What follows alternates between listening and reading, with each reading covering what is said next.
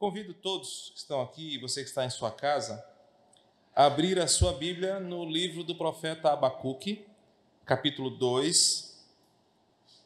A nossa unidade de exposição dessa noite serão os versos de número 2 ao número 5. Abacuque, capítulo 2, versos de 2 a 5. A você que está chegando hoje, nós estamos numa série de mensagens no livro do profeta Abacuque, denominada Ainda que a figueira não floresça. Nós temos olhado para Abacuque e buscado entender o lugar da fé e da confiança em Deus em tempos de calamidade. Capítulo 2, versos de 2 a 5, diz assim a palavra do Senhor. O Senhor me respondeu e disse: Escreva a visão torne-a bem legível sobre tábuas, para que possa ser lida até por quem passa correndo.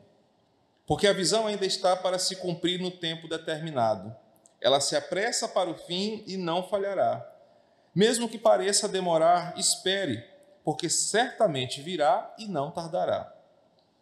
Eis que a sua alma está orgulhosa.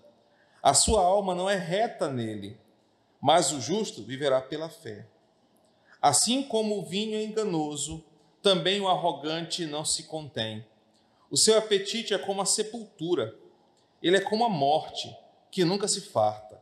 Ele se ajunta, ele ajunta para si todas as nações e congrega todos os povos. Oremos mais uma vez. Santo Espírito, o que queremos nessa noite é compreender a tua palavra, não apenas num conhecimento teórico, estéreo, mas um conhecimento que transforma a nossa vida e nos faz confiar em Ti em tempos de calamidade.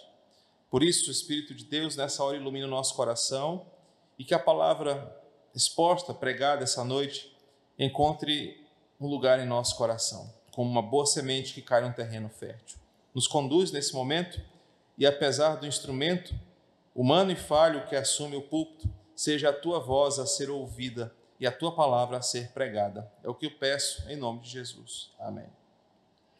Meus queridos, aprendemos na semana passada que o protesto de Abacuque, ah, do profeta em crise, conforme observamos no capítulo 1, é, apresentou uma primeira resposta de Deus.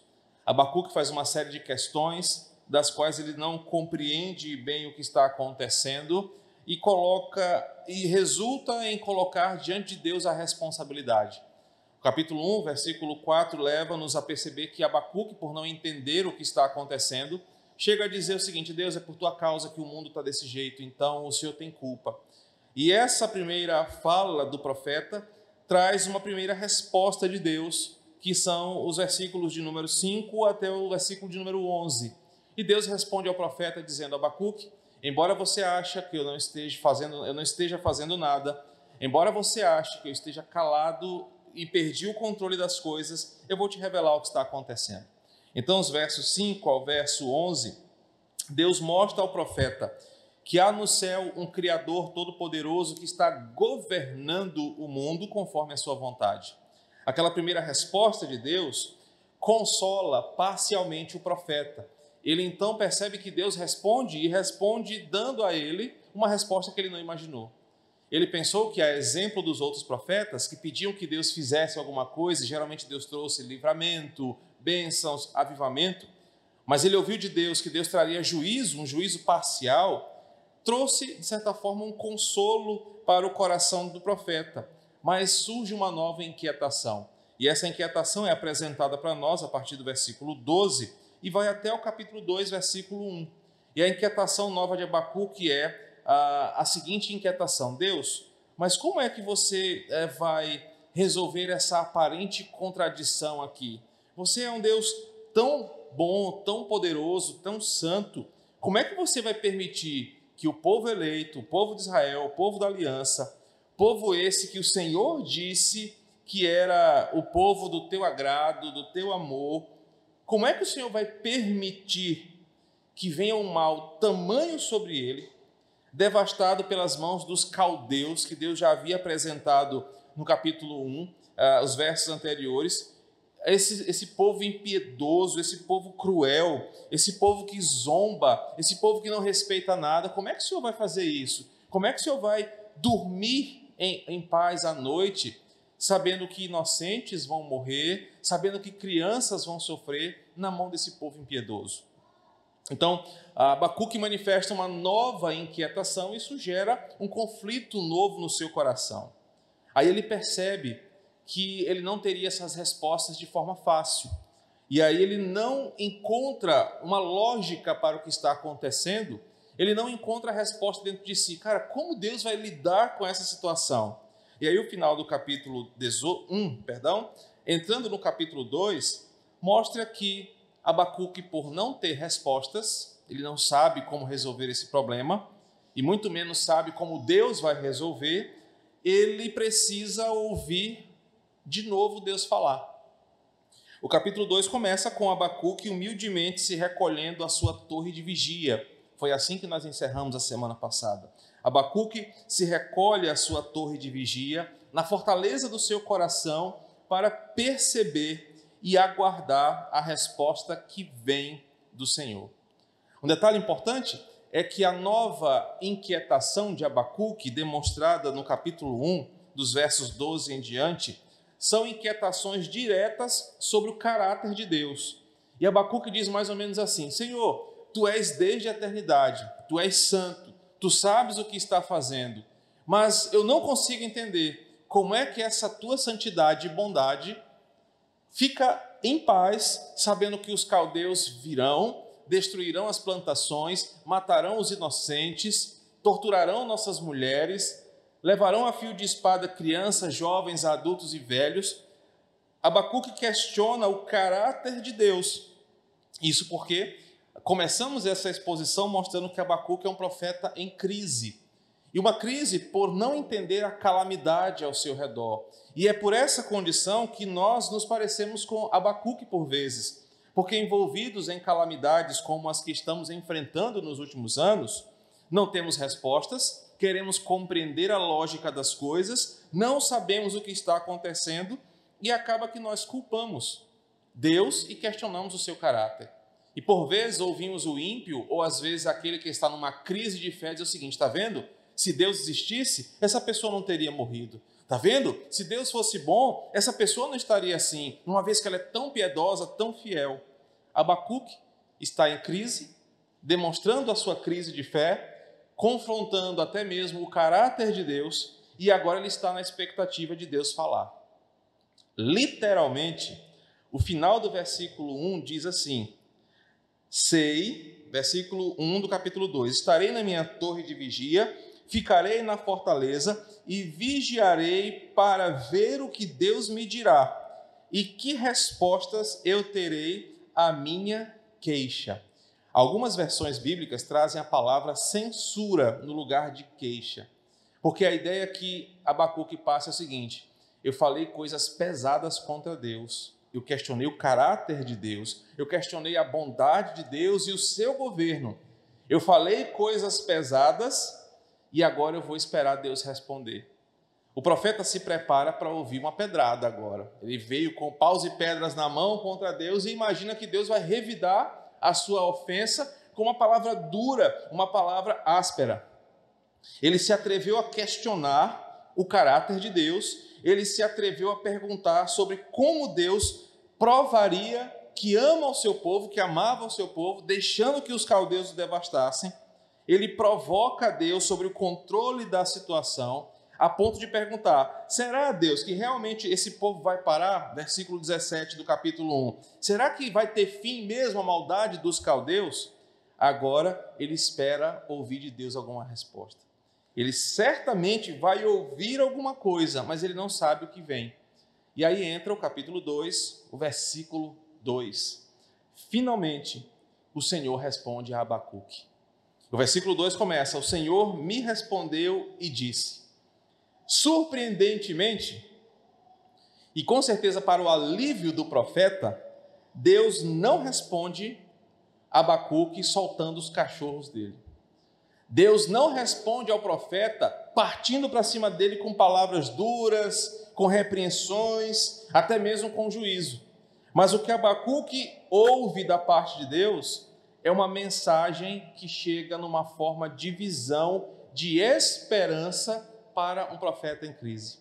Ao invés de receber de Deus uma ofensa como resposta, Deus literalmente trazendo o peso de uma palavra dura, como tipo, quem é você para questionar quem sou eu? Olha, ponha-se no seu lugar, que eu sou o Deus Todo-Poderoso. Deus não responde ao profeta soltando os cachorros, mas Deus responde de uma forma que surpreende o profeta. Deus traz uma palavra de esperança, uma mensagem de esperança para Abacuque nos seus dias e para gerações futuras que somos nós. Deus passa a relatar para o profeta uma visão que basicamente é o termo mais conhecido de Abacuque. O justo viverá pela fé. E Deus vai explicar para o profeta aquilo que ele não entende. Abacuque, eu sou o Senhor. Eu tenho um plano e o que eu estou fazendo faz muito sentido. Você é que não pode compreender. Então Deus revela para o profeta uma visão que contrasta entre o justo, o soberbo e o arrogante. E é isso que nós vamos ver hoje.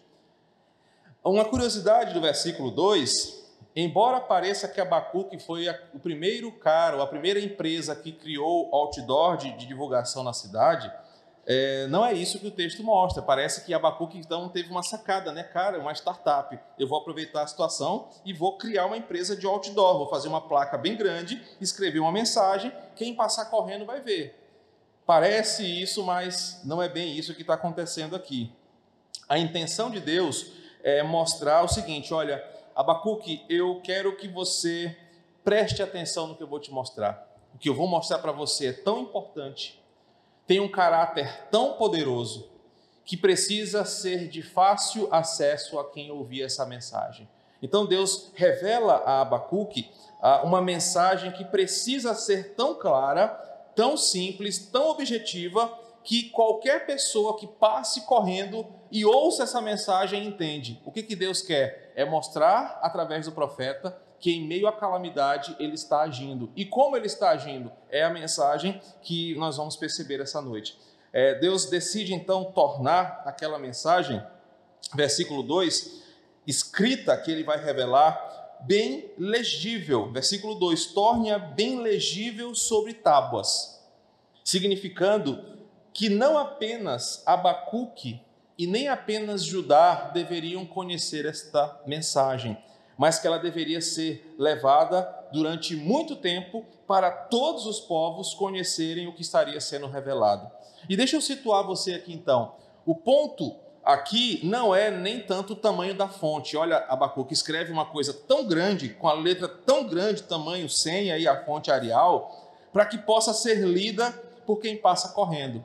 A ideia não é o tamanho da fonte, mas Deus está resgatando no profeta uma ideia que já acontecia no povo de Israel. Quando Moisés sobe ao monte para falar com Deus, Moisés desce com tábuas onde estavam escritos os dez mandamentos. E nessas tábuas escritas estavam demonstrado como o povo deveria viver enquanto estava aqui. Deus fala o seguinte: Abacuque, a mensagem que eu vou dizer para você, ela é tão importante como a tábua da lei. Mas a tábua da lei foram a forma como eu ensinei o povo a viver aqui.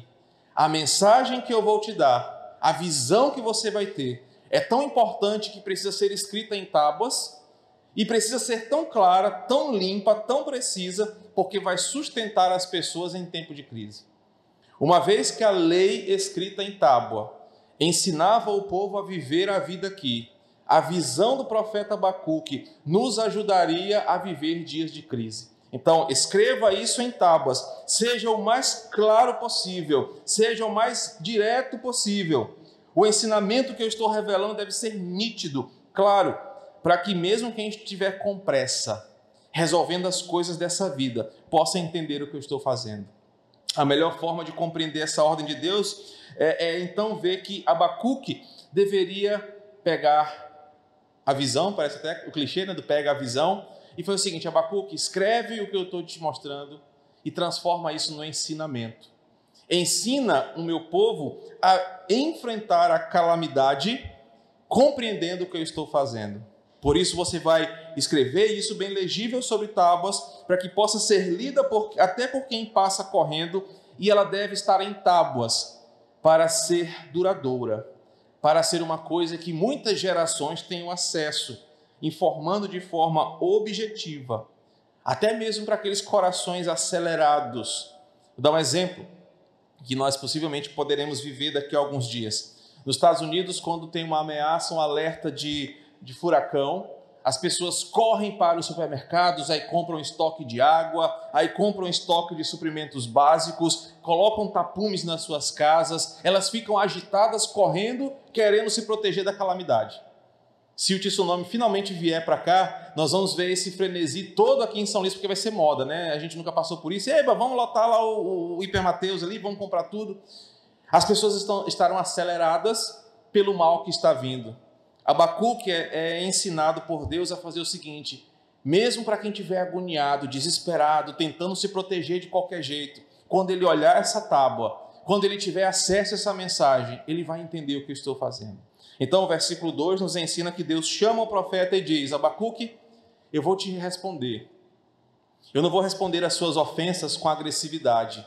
Eu vou responder a tua ofensa com uma mensagem de esperança, porque a calamidade vem, os caldeus estão chegando, mas eu vou ensinar o meu povo a viver diante da calamidade. Por isso, anote a visão em tábuas, que ela seja uma mensagem clara, até para que quem esteja correndo, apressado, envolvido no medo do seu coração pelas coisas que estão acontecendo, possa descansar em mim. E aí, o versículo 3, Deus diz assim: a visão ainda está para se cumprir no tempo determinado. Ela se apressa para o fim e não falhará. Mesmo que pareça demorar, espere, porque certamente virá, não tardará.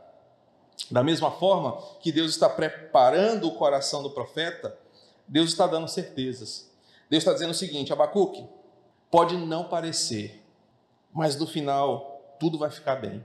Parece meio clichê, Parece meio clichê ver alguém envolvido em problemas, em uma calamidade, dar aquele tapinha nas costas e dizer assim: olha, vai ficar tudo bem. Quando a gente vê que o mal está só piorando. E é exatamente isso que Deus provoca o profeta.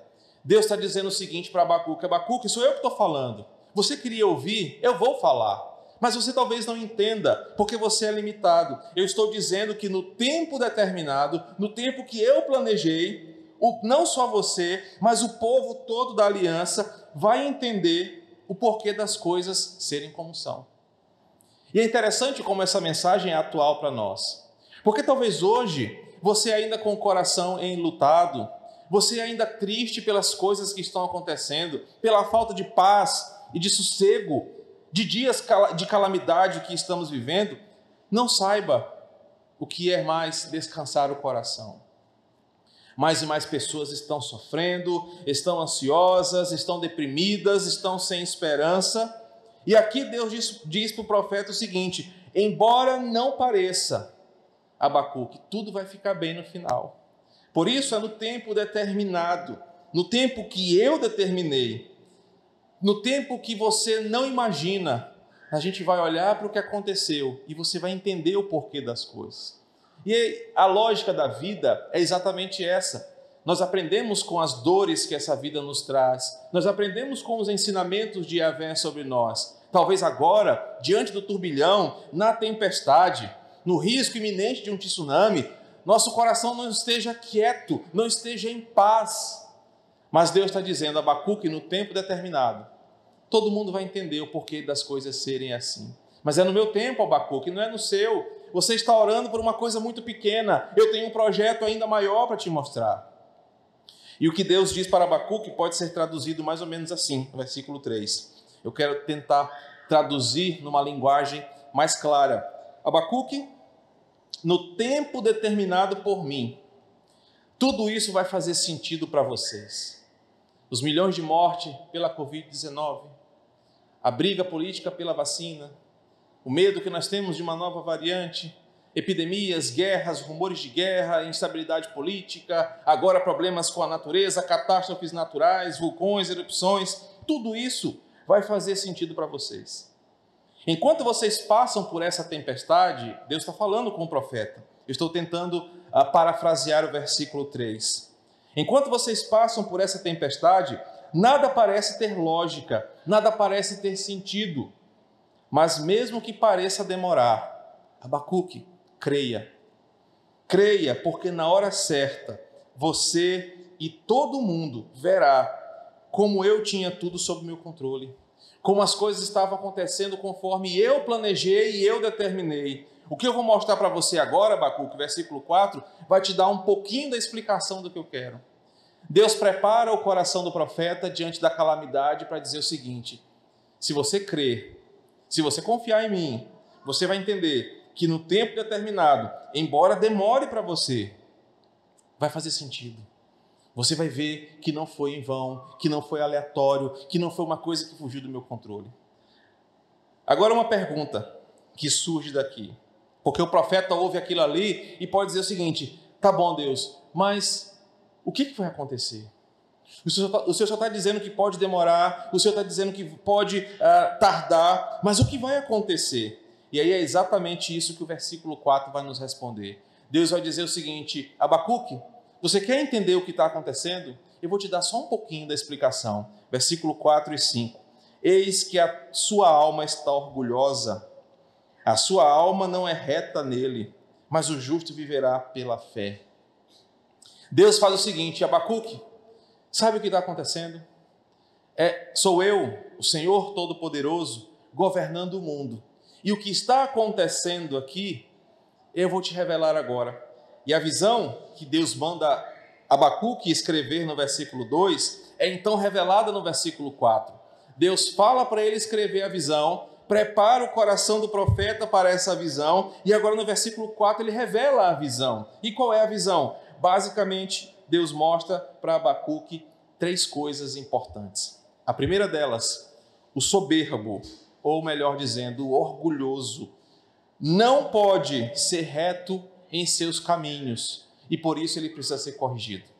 A segunda verdade, o justificado deve viver confiante naquele que mudou e muda a maior realidade possível, a salvação do perdido. E a terceira verdade, o arrogante ou o ímpio não se cansará de fazer o que é mal.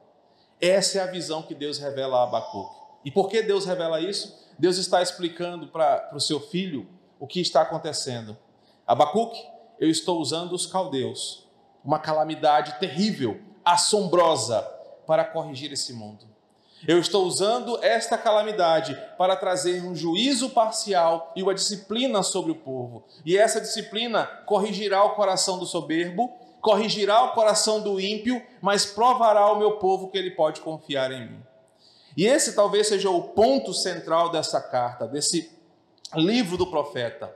Porque o que Deus está dizendo para o seu filho é o seguinte: o que parece para você ser ilógico, não ter nenhum sentido, ser um desastre, uma catástrofe, eu, o Senhor da história, estou usando com o fim. O fim é corrigir o ímpio, o fim é tratar o coração do soberbo, é fazer o meu povo confiar em mim. Meus irmãos, e diante da proposta dessa série de exposições, é exatamente isso que eu quero apresentar para você. Nós estamos exatamente como o profeta Abacuque, no meio de uma calamidade mundial, no meio de um ato desesperador, não de um povo vindo do norte saqueando e dominando as outras nações, mas de um inimigo invisível que tem ceifado vidas aleatoriamente.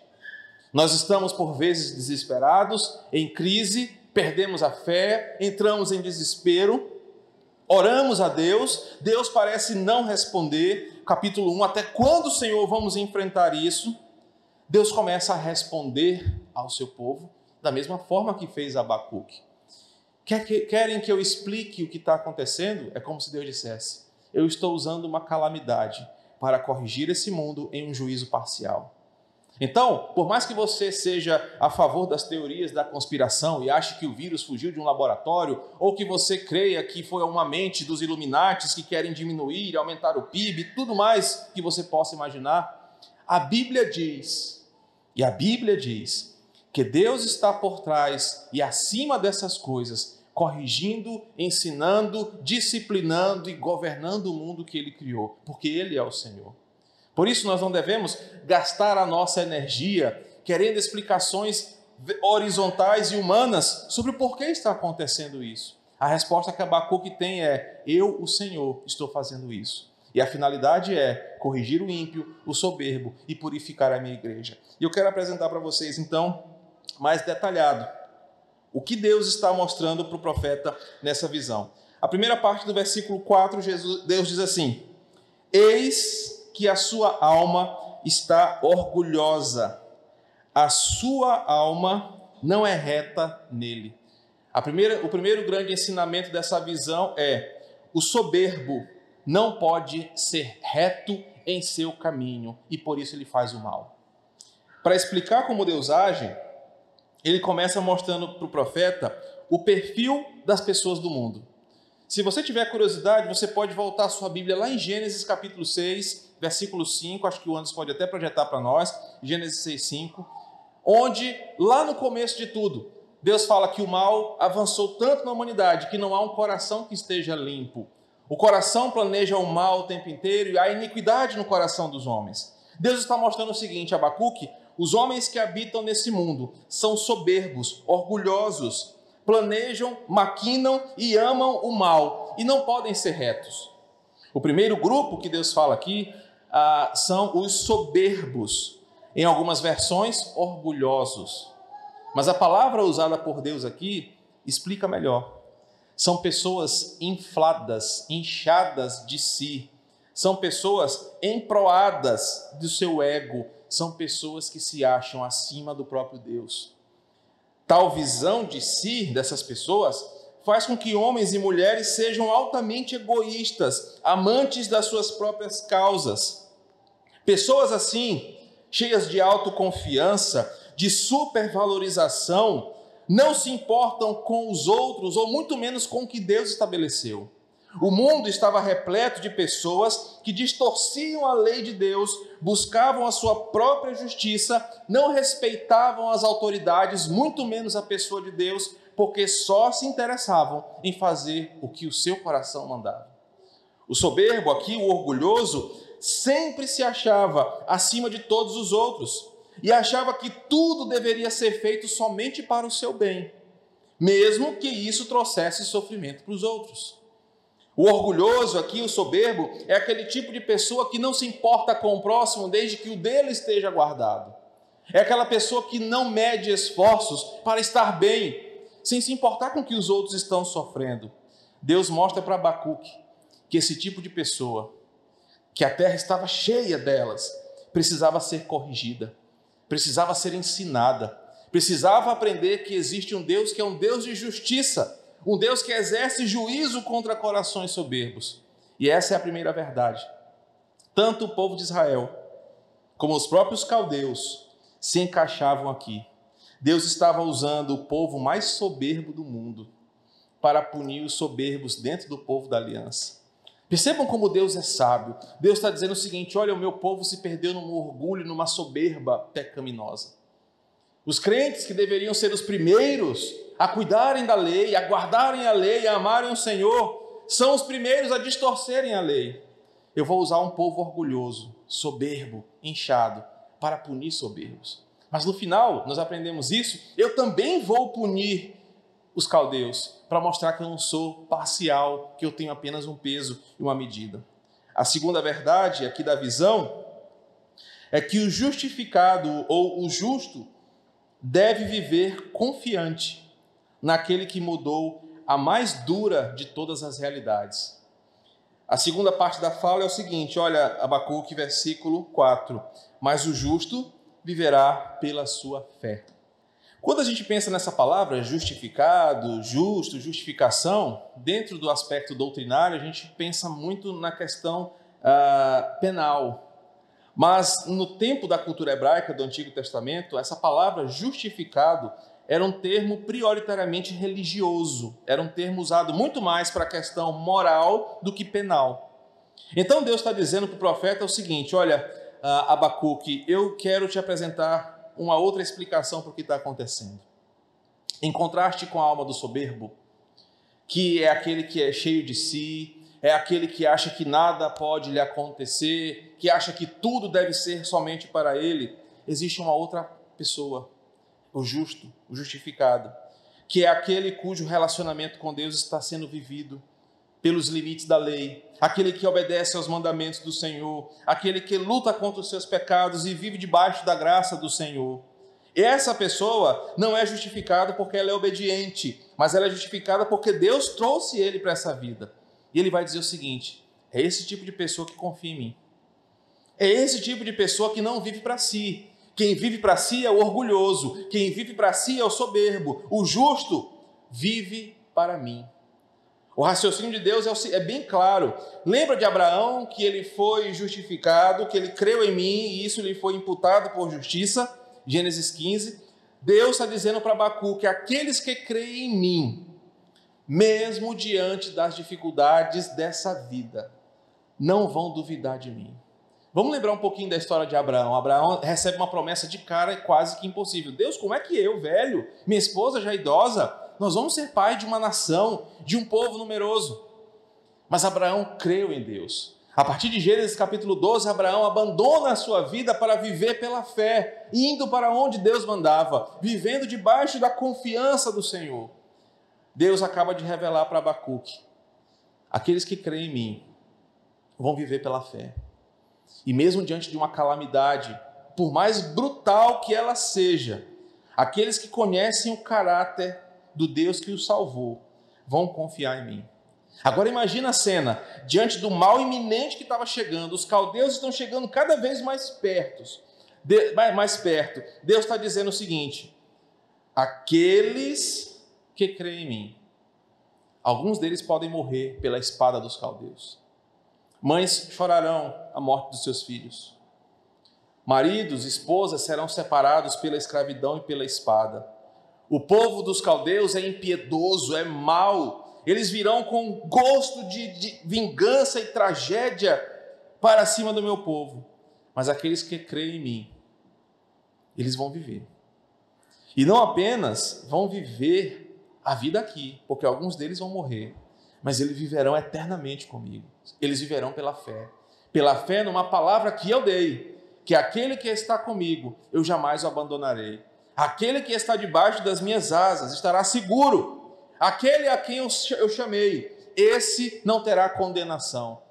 O profeta acaba de perceber e ouvir uma das mais belas realidades que a Bíblia pode nos apresentar. Que mesmo que a tragédia e a desgraça cheguem em nossas casas, mesmo que a calamidade destrua a nossa família, ou até mesmo tire a nossa vida, com Deus nós somos inabaláveis eternamente. Mas isso se a gente crê. Paulo chega a dizer no, no Novo Testamento que nós podemos até morrer aqui. O nosso corpo pode ser castigado por essa doença, o nosso corpo pode ser devastado por uma outra calamidade, mas nós viveremos eternamente com o Senhor, porque foi Ele quem disse isso. Então agora Abacuque está entendendo o que está acontecendo. Deus está usando os caldeus, a calamidade, para punir os soberbos, mas ao mesmo tempo, Ele está usando a calamidade para que o seu povo confie nele. Meus irmãos, é diante do cenário como esse que nós estamos vivendo que a peneira está peneirando os verdadeiros crentes. Aqueles que não amam ao Senhor aqueles que só vêm à igreja, eles não se sustentam em tempo de calamidade. Eles se desesperam, eles descreem, eles abandonam a fé, eles voltam para o vômito de onde vieram, eles voltam para o lamaçal de onde saíram. Mas diante da calamidade, Deus usa isso tudo, usa toda essa situação para que os seus filhos se apeguem ainda mais a Ele. E quer que eu lhe prove isso na prática? Veja como a nossa igreja cresceu em tempo de calamidade. Mas veja como tantos crentes abandonaram ao Senhor. Quantos crentes abandonaram ao Senhor? Deus usa a calamidade para trazer o seu povo para mais perto dele. A terceira afirmação, agora versículo 5, da visão que Abacuque recebe, é a seguinte: o arrogante, a palavra arrogante aqui pode ser substituída pelo ímpio. O ímpio não se cansa de fazer o que é mal, por isso, não adianta eu dar mais uma oportunidade, o ímpio sempre fará o que é mal. Portanto, Abacuque, eu vou trazer juízo, já que ele não vai mudar. Observe que o versículo 5 diz: Assim como o vinho é enganoso, também o arrogante não se contém. O seu apetite é como a sepultura, ele é como a morte, nunca se farta. Ele ajunta para si todas as nações e congrega todos os povos. A terceira parte da visão diz respeito a um terceiro tipo de pessoa, que tem o coração tão duro, tão endurecido, que não muda de jeito nenhum. A Bíblia o chama de arrogante aqui. É um tipo de pessoa que, mesmo diante do anúncio do juízo divino, mesmo diante do anúncio que o mal está chegando, mesmo diante da notícia, olha, o vulcão explodiu lá do outro lado, está chegando. Essa pessoa não muda, ela não se cansa de fazer o mal, porque o seu coração é uma rocha de pecado, cuja palavra não quebra por causa da sua arrogância. Então, Deus fala o seguinte: olha, Abacuque, uh, existe esse tipo de pessoa que tem um coração tão endurecido que, mesmo eu mostrando a minha graça, mesmo eu mostrando o meu favor, mesmo eu abençoando, mesmo que eu apareça para ele e dê a ele a condição de decidir, ele não vai mudar. Ele vai fazer o que é mal, mesmo sabendo que o juízo vai chegar. E aqui ele está falando do povo de Israel.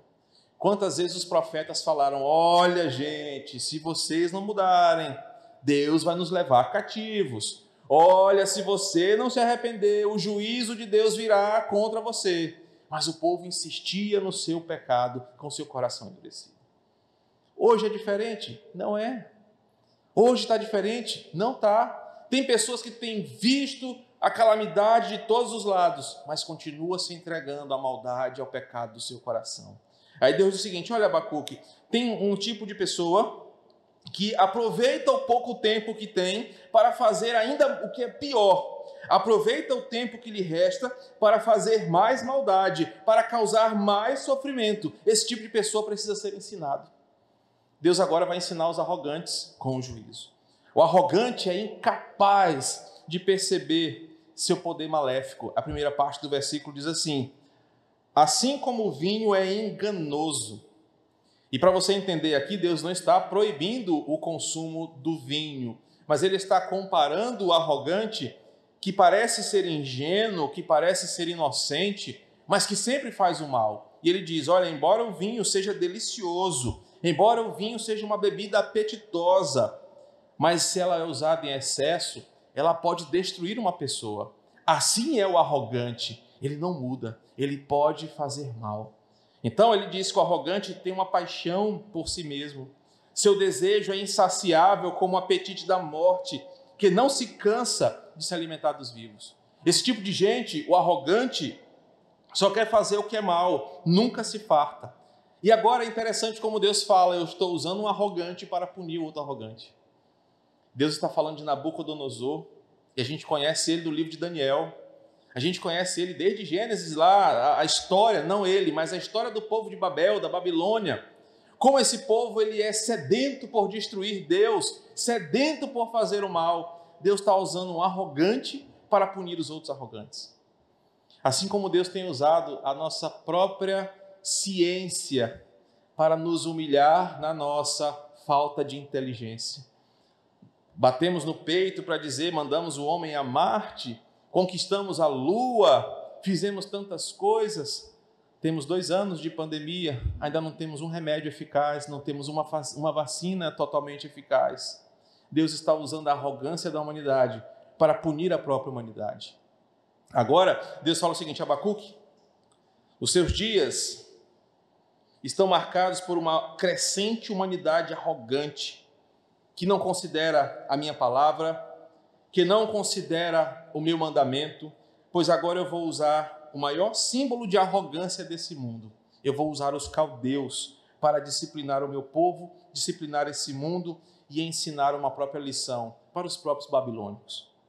Deus ensina que, mesmo que ele, se ele tivesse mais paciência, tá bom, eu vou esperar mais um pouco, eu vou acreditar que Fulano vai mudar, mesmo se ele tivesse mais paciência, mesmo se ele fosse mais longânimo, mesmo se ele suportasse mais e mais a ofensa dos homens, essas pessoas não mudariam, pois elas jamais se cansam de fazer o que é mal. Então Deus precisa agir. Deus precisa corrigir os arrogantes. Deus manda um juízo parcial. O que, que Deus revelou hoje para Abacuque? Abacuque, sabe o que é está acontecendo? Eu sou o único que pode colocar as coisas no eixo. Eu já fiz isso lá atrás, quando eu mandei o dilúvio. Eu já fiz isso quando eu aniquilei toda uma cidade por causa da sua promiscuidade. Eu sou o único que pode colocar as coisas no eixo. Então, o que eu estou fazendo não é sem sentido. Então, a calamidade que está vindo não está aleatória. Eu estou corrigindo o mundo num juízo parcial. Estou punindo o ímpio, punindo o arrogante, punindo o incrédulo e estou ensinando o meu povo a confiar em mim. Eu termino essa pequena parte do, do livro trazendo algumas aplicações para nós.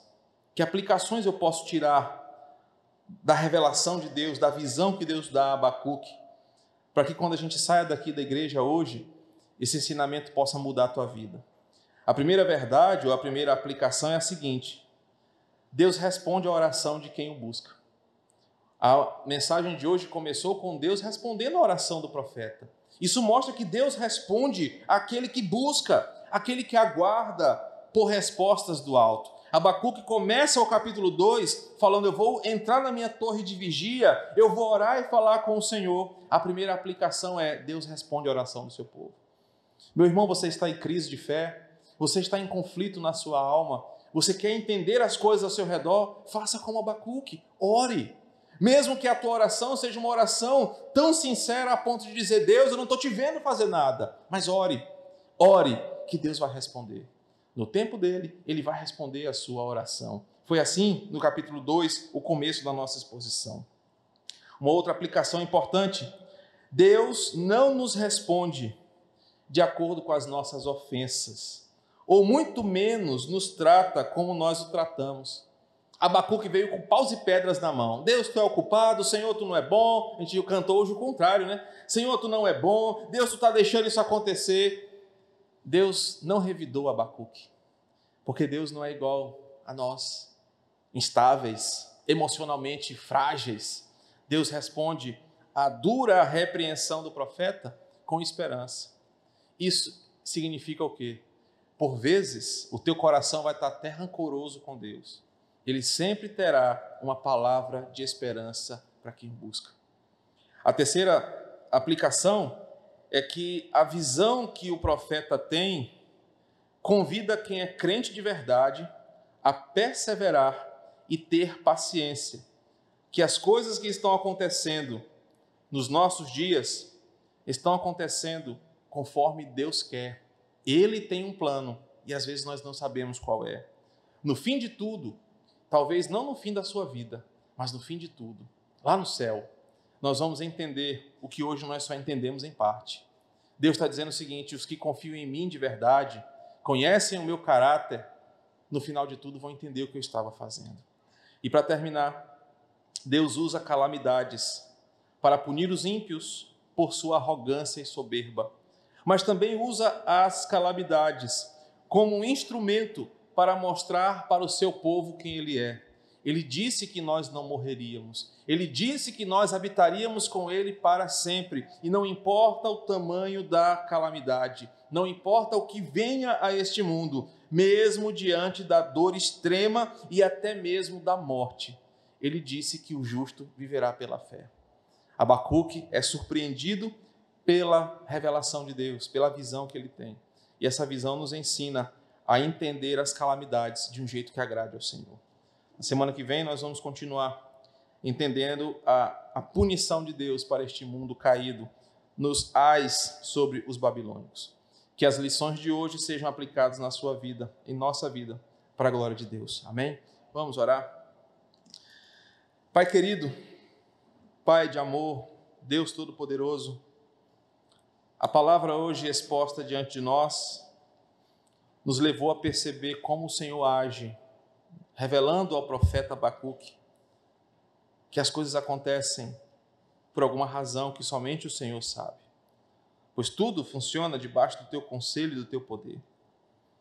E por vezes nós não entendemos isso e nos desesperamos, entramos em crise, queremos culpar até mesmo o Senhor.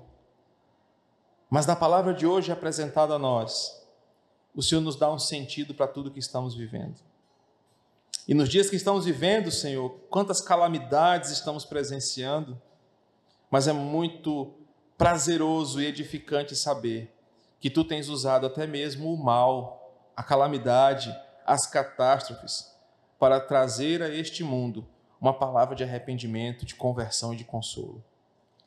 Que aos teus filhos, aqueles que amam a tua palavra, que confiam no teu caráter e no teu bom nome, o que estamos vivendo nos aproxime de ti. Nos deixe mais confiantes no Senhor. Tira da nossa mão a tentativa de controlar as coisas e nos ensina a colocar nas tuas mãos. E saber que a nossa vida é tua e não é nossa. Que nós vivemos para o Senhor e não para nós mesmos. Que diferente do soberbo, do arrogante, do orgulhoso, que o Senhor está ensinando a esses homens como um juízo que vem do céu, nós possamos olhar para tudo que está acontecendo. E por vezes, mesmo que o mal caia sobre nossa casa, crermos que nós viveremos pela fé que temos em Ti. Que essa palavra encontre morada no nosso coração e nos dê esperança em dias tão tenebrosos como esses que estamos vivendo. Para a glória do Teu nome, Senhor. Amém. Vamos cantar.